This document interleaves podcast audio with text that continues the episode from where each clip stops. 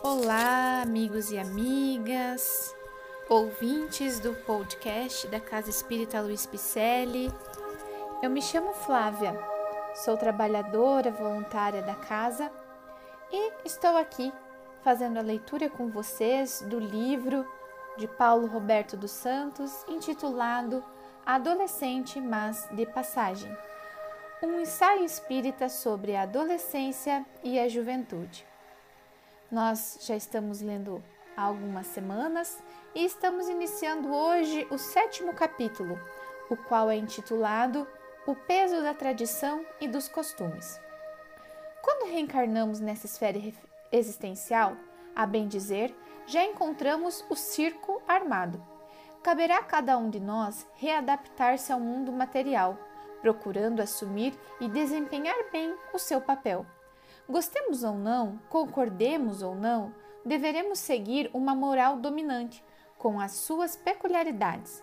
Essa moral nos é passada pela família e pela escola, principalmente. Muita coisa não poderá ser simplesmente contestada. Poderemos até não assumir totalmente as regras e convenções sociais, mas não nos jogarmos contra elas, pois isso implicaria assumir uma conduta antissocial atraindo sobre nós os mecanismos de repressão, dos quais os dois mais importantes são chamados de ideologia e aparato policial. Se o primeiro não funciona para nos enquadrar no sistema, o segundo é acionado, e aí não é possível resistir sem prejuízo de nossa liberdade e mesmo integridade física. Apesar de nem sempre corretas, as regras e convenções sociais existem para estabilizar a convivência social. Mal com elas, pior sem elas. Por isso, as mudanças na maneira de pensar e agir da sociedade são lentas. O próprio instinto de conservação a faz agir como se fosse um ser único, que teme mudanças, pois elas significam sair do imobilismo e enfrentar o novo, o desconhecido. Por isso, a tradição e os costumes têm um peso considerável sobre o presente. No entanto, o progresso é uma lei que atinge a tudo e a todos, e no que diz respeito à sociedade, surge na forma de novas invenções que alteram o comportamento geral. A informática, por exemplo, e na forma de ideias que vão se imiscuindo no dia a dia das pessoas e alterando o seu pensar e, consequentemente, o seu agir. Já reparou como que o conceito espírita de reencarnação caiu no domínio público e mesmo quando não é usado adequadamente, é uma saída pela tangente para algumas e explicações provisórias para outros? É o fermento levedando a massa. Recentemente houve um fato histórico que alterou profundamente a vida social, a Segunda Guerra Mundial. Se seus danos no campo material foram extremamente altos, não foram menores no campo do pensamento, na forma de encarar a realidade e a própria vida.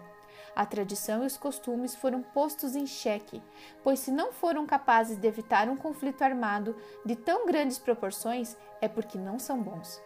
Assim pensavam os jovens que perderam seus pais na guerra, as esposas que perderam seus maridos e as mães que ficaram sem seus filhos. Isso explica porque a geração dos anos 50 e 60 foram tão contestadoras. Nesse contexto de checagem dos costumes, também as religiões tradicionais foram reavaliadas e, como não puderam dar respostas, continuaram em declínio.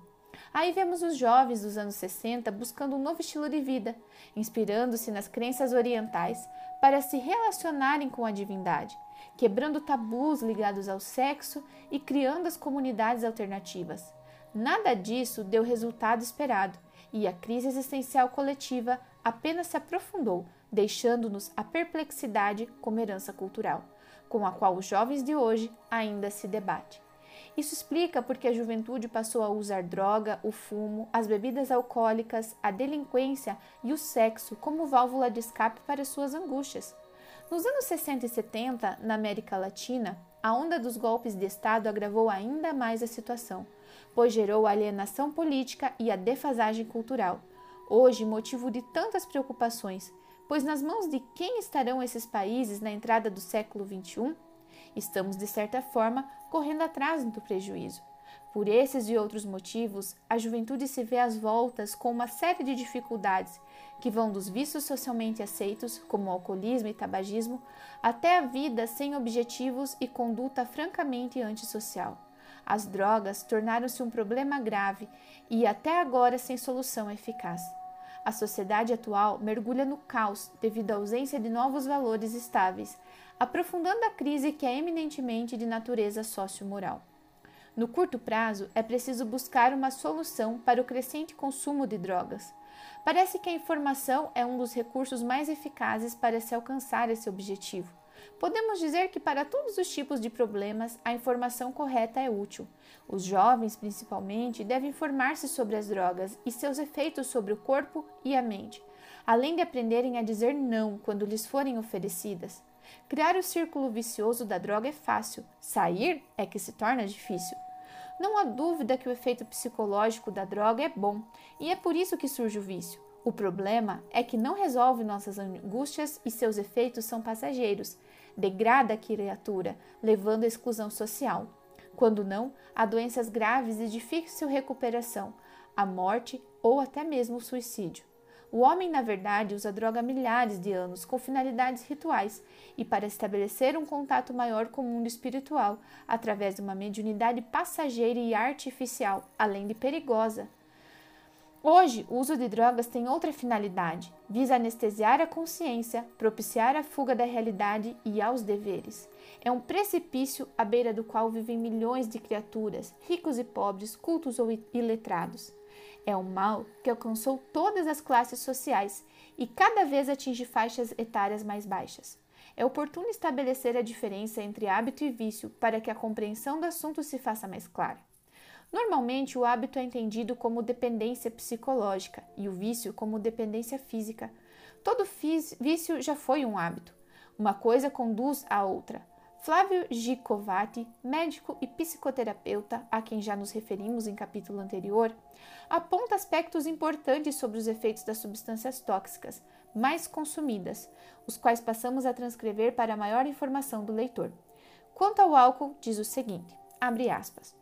Em pequenas doses, ele é discretamente euforizante para a maioria das pessoas. Se as doses aumentam, aumenta a moleza, a tontura e começa a vir uma grande sonolência. Um pequeno grupo de pessoas, talvez 10 a 15%, tem uma reação diferente. A partir da terceira dose de bebida forte, ficam eufóricas, muito excitadas e com disposição redobrada. Aí a pessoa não é capaz de parar de beber. Irá beber horas a fio, até não aguentar mais, até cair, já perto do coma alcoólico, estado de inconsciência que deriva da overdose de álcool. Fecha aspas. Segundo ele nos informa, o álcool produz dependência psicológica após 2 a 5 anos de uso e dependência física após mais ou menos 15 ou 20 anos. Quanto à maconha, é um assunto mais grave, pois é a droga mais usada pelos adolescentes. Seu efeito é, para a maioria das pessoas, relaxante. A pessoa ri à toa, o cérebro não fica muito esperto. Às vezes ocorre o contrário, surgem ideias variadas, rápidas e muito inteligentes e ele se sente totalmente liberto das responsabilidades. Talvez por isso a maconha tenha sido tão bem sucedida nos anos 60, quando a juventude superconservadora tentava se adaptar aos novos padrões, à liberdade sexual. A memória fica muito prejudicada. A pessoa não lembra o que pensou no instante anterior. Mesmo se tem ideias geniais, elas evaporam com enorme rapidez. Provoca também perca de concentração, de atenção, sensação de perda de controle interior, o pensamento se acelera e existem registros de surtos de loucura sobre efeito de maconha. A cocaína é cheirada na forma de pó injetada diretamente na veia. Tem efeito fugaz. A excitação, a sensação de que se é um gênio, um cérebro claro e brilhante, o que só a pessoa acha, pois quem convive com ela vê apenas uma pessoa inquieta e angustiada. Dura de 30 a 40 minutos e logo vem uma tendência para a depressão.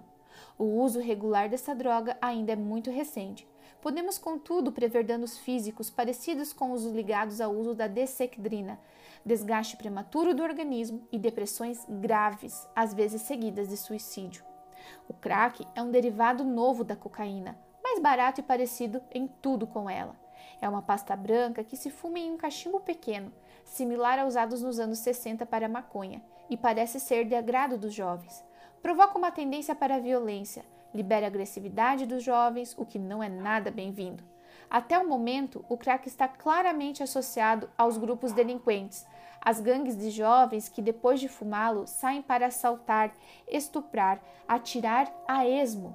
O autor alerta para os desastres, desastrosos efeitos sobre o aspecto humano, afetivo e social dos toxicômacos, a começar por se tornarem insuportáveis. Seu convívio só pode ser tolerado por outro viciado. Como ele diz, o indivíduo torna-se um chato, no mais completo sentido da palavra, incapaz da autocrítica, toma atitudes ridículas e acha que está abafando. Pelo que foi visto, a sociedade precisa de mudanças. Desde os vícios socialmente aceitos e nem por isso menos danosos, até as drogas usadas como processo de fuga de uma realidade que se rejeita ou que simplesmente não se suporta, denotam uma profunda carência de valores que ajudam a dar vazão às angústias existenciais.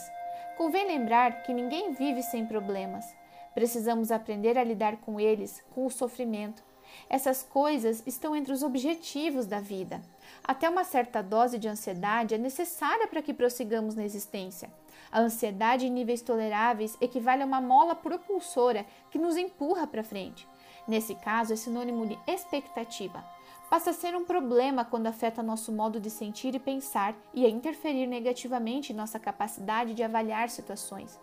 Que o leitor nos permita relembrar aqui que a vida não é uma festa e que a reencarnação na Terra não é feita com o objetivo de fazermos algum tipo de turismo.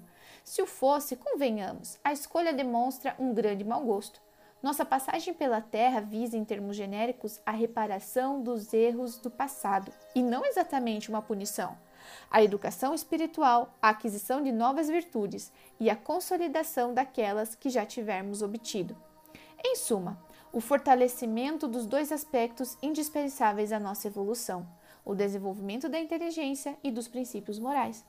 Para atingirmos esses objetivos, muitas vezes é necessário destruir valores antigos, superar as inibições produzidas por costumes e tradições obsoletos que cumpriram seu papel na evolução social e que hoje esgotaram-se.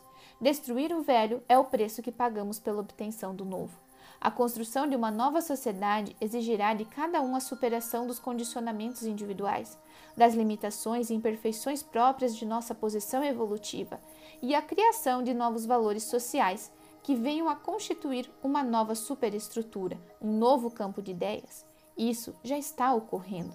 É só observar em volta e veremos as preocupações em torno do fim das guerras, como forma de resolver diferenças entre as nações.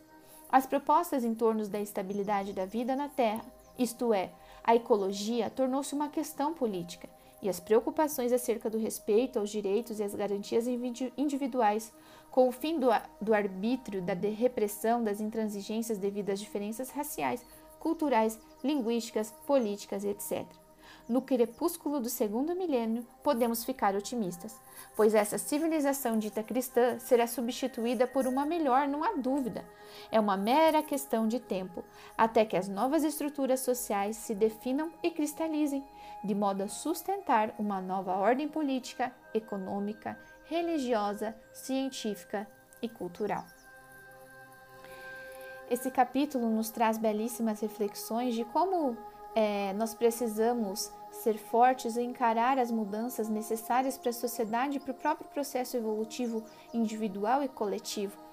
Processo que hoje, né, em 2021, esse livro foi escrito na década de 80, como é, as coisas já mudaram, mas mesmo assim a proposta é atual, porque nós ainda estamos enfrentando esse momento de transição e que precisamos estar firmes em nossos propósitos e sentidos para não cairmos, por exemplo, em prazeres momentâneos e que são muito momentâneos, que são as drogas, para que nós possamos é, não nos deixar levar por algo que a longo prazo poderá nos destruir. Então, se você gostou dessa passagem, desse capítulo, e se você está gostando dos nossos podcasts, envie para os seus amigos, para os seus familiares, Conversem sobre esse assunto. Nos deem um alô nas nossas redes sociais, Facebook e Instagram, arroba Celpipicelli. E nos encontramos na próxima leitura. Um grande abraço, recebam todos o nosso carinho e fiquem com Deus.